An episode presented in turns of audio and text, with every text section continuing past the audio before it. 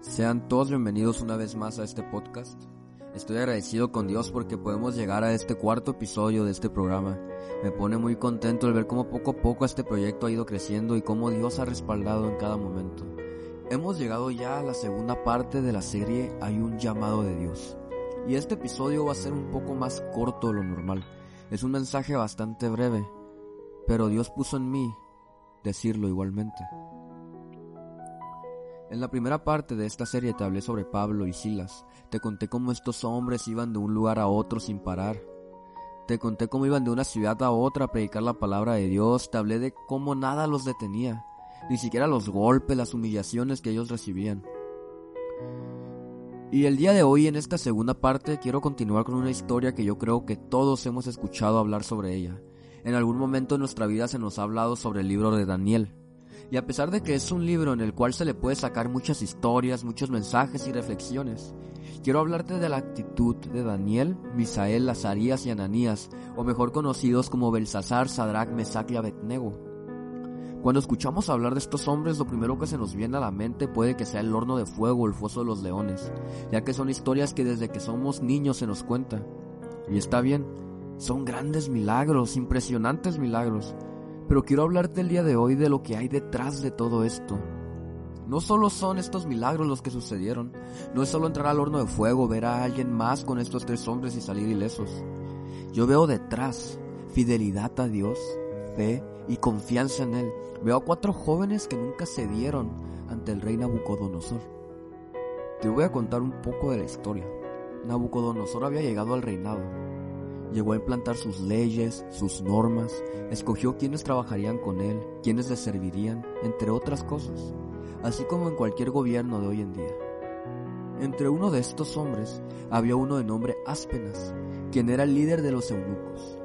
Para quien no sabe, un eunuco es un hombre el cual es castrado. Entonces el rey lo mandó a buscar jóvenes los cuales tuvieran gran sabiduría, que fueran del linaje real del pueblo de Israel, que no tuvieran tacha alguna, aparte de que fueran atractivos físicamente. Prácticamente mandó a buscar jóvenes perfectos para convertirlos en eunucos. Entre ellos estaban Daniel, Ananías, Misael y Azarías. A ellos se les iba a instruir para servir a Nabucodonosor. Se les iban a mostrar las costumbres, las reglas, las leyes y todo lo que implicaba servir a ese rey. Pero Daniel en su corazón propuso no contaminarse Daniel en su corazón propuso no contaminarse con la porción de comida que el rey les daría, ni con el vino que él bebía. Entonces le pidió al líder de los eunucos que no se les obligara a contaminarse con esta comida. Dios puso gracia en Daniel, pero quien iba en representación del líder de los eunucos tenía miedo de que el rey se diera cuenta, que los viera más pálidos o más débiles que los demás. Pero igual aceptó, ya que Daniel le pidió que los pusiera a prueba. Daniel no se dio a comer lo que el rey les ponía. Pasaron diez días y se miraban más fuertes, se miraban en mejores condiciones que los demás eunucos, y entonces continuaron con esa dieta. Dios dotó a estos cuatro muchachos con conocimiento e inteligencia. En todas las letras y ciencias ellos eran sabios, eran jóvenes extraordinarios, pero aparte Daniel le dio el entendimiento en toda visión y sueños. Una noche el rey Nabucodonosor tuvo un sueño, el cual le robó la paz. Recurrió a todo lo posible para descifrar ese sueño. Brujos, magos, astrólogos, encantadores, a todo recurrió, pero nadie podía descifrarle el sueño. Tal fue su ira que mandó a matar a Daniel y sus amigos. Pero Daniel los detuvo y dijo que él podía descifrar su sueño. Esa misma noche, Daniel obtuvo la revelación del sueño Dios le reveló el sueño y el significado que éste tenía. Entonces fue ante el rey y se lo reveló. El rey a ver esto se postró y reconoció al Dios de ellos, que era el verdadero Dios, y puso a Daniel en la corte del rey.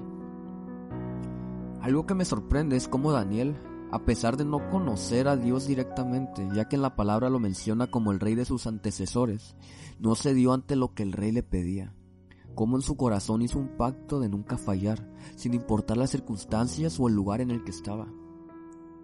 Muchas veces podemos estar en una situación así, tal vez no delante de un rey o delante de todo un reino, pero sí delante de nuestros amigos, delante de un maestro o de un jefe. Tal vez se nos pida hacer ciertas cosas que van en contra de nuestras creencias y aparentemente nos resultan más benéficas. Un mejor salario, una mejor calificación o una mejor relación con nuestros aparentes amigos. Daniel estaba delante de un rey. Daniel pudo haber sido asesinado, pudo haber sido torturado, pero decidió no fallar. La convicción que había en su corazón era aún más grande. Nada le robó su identidad. Aún siendo un nuco, nunca perdió la identidad que Dios le dio. Él sabía que los talentos, los dones, el conocimiento que Dios le dio no era para servir a un rey. Sabía que lo que Dios le dio era para la honra y la gloria de Dios. Más adelante en la Biblia se menciona cómo Nabucodonosor construye una estatua a la cual había visto en sus sueños, en la cual se tenía que postrar ante ella y adorarla ciertas horas del día. Sadrach, Mesach y Abednego se negaron, fueron amenazados de ser echados a un horno de fuego, pero aún así se negaron. No se postraron ante esta estatua, decidieron no ceder, y dicho y hecho, fueron echados al horno de fuego. Lo que pasó después, todos lo sabemos. Era tan fuerte la llama, era tan alta la temperatura de este horno, que la llama mató a quienes echaron a estos jóvenes. Pero sucedió algo magnífico. Entraron tres y miraron a cuatro allí dentro.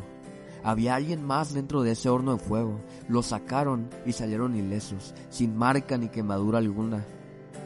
Sadrach, Mesach y Abednego fueron amenazados de muerte.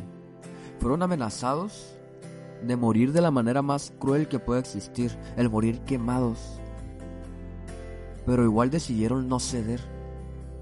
Decidieron seguir firmes. prefirieron entrar al horno de fuego que ceder ante el pecado. Y la recompensa de su fidelidad, la recompensa de su fe, la recompensa de su convicción, se miró. Dios los acompañó en todo momento y pasaron por ese horno de fuego y nada les pasó. Tal vez tú puedas ver peligro delante de ti. Te pueden ofrecer cosas que no son correctas. Muchas veces si no las haces puede perjudicarte. Tal, vez puedes perder tu trabajo. Tal vez puedes reprobar una materia. Tal vez puedes perder muchos amigos. Te pueden amenazar con entrar al horno de fuego. Pero como estos tres hombres, no cedas no caigas, porque la llama que te puede consumir al caer puede ser más fuerte que la que había en ese horno de fuego. La llama que te puede consumir al caer puede ser más fuerte que la que había en ese horno de fuego. Sé fiel, confía en Dios, mantén firme tu convicción en Él, atiende su llamado y cuando lo estés cumpliendo, Muchas veces puedes sentir que estás en ese horno de fuego. No cediste, pero entraste al horno de fuego. No te preocupes, no tengas miedo. Hay alguien más contigo dentro de ese horno. Hay alguien más que te acompaña. No estás solo. Y cuando salgas de ahí, todos verán la grandeza de Dios. Todos verán que entraste ileso y saliste ileso porque confiaste en Dios. Por más caliente que parezca ese horno, por más ardiente que parezca esa situación, por más que parezca que puede consumir todas tus fuerzas, recuerda que tú estás ahí porque no cediste ante el pecado. Recuerda que tú estás pasando por todo eso porque decidiste seguir a Dios. Y recuerda que cuando todo esto pase, se va a acercar el rey y te va a ver. Y va a decir, oh, cuán grande es Dios que metía a ese hombre ileso al fuego, que metía a ese hombre para que se consumiera, pero su Dios lo rescató. No le pasó nada allá adentro, porque confió en Dios. Dios quiere sacarte de ese horno de fuego sin heridas, sin quemaduras, porque Él está contigo en todo momento. Tú decidiste no fallar ante Dios y muchas veces puede traer problemas, puede traerte estar solo o sentirte solo. Pero recuerda que como Sadrach, Mesach y Abednego, había quien daba vueltas en ese horno junto con ellos. Dentro de ese problema, tú puedes dar vueltas con Dios y nada te va a pasar. Para terminar, quiero decirte algo. Dios puso en mí hacer esto. Si estás escuchando esto y sientes que en cualquier momento puedes ceder a lo que el mundo te ofrece, si estás luchando por no caer y seguir firme, busca la manera de mandarme un mensaje. Y un grupo de jóvenes y sus familias oraremos por ti. No dudes en hacerlo. Dios quiere llevarte de su mano. Y si sientes que estás en un horno de fuego, si sientes que estás pasando por un camino espinoso, si sientes que la llama te está consumiendo, también puedes hacerlo, ya que Dios quiere sacarte de ahí para hacer algo grande en ti. Un grupo de jóvenes y sus familias estaremos orando por ti. Hemos llegado ya al final de este capítulo, la penúltima parte de Hay un llamado de Dios. Espero te haya gustado y haya sido bendición para ti. Nos vemos la próxima semana. Dios te bendiga.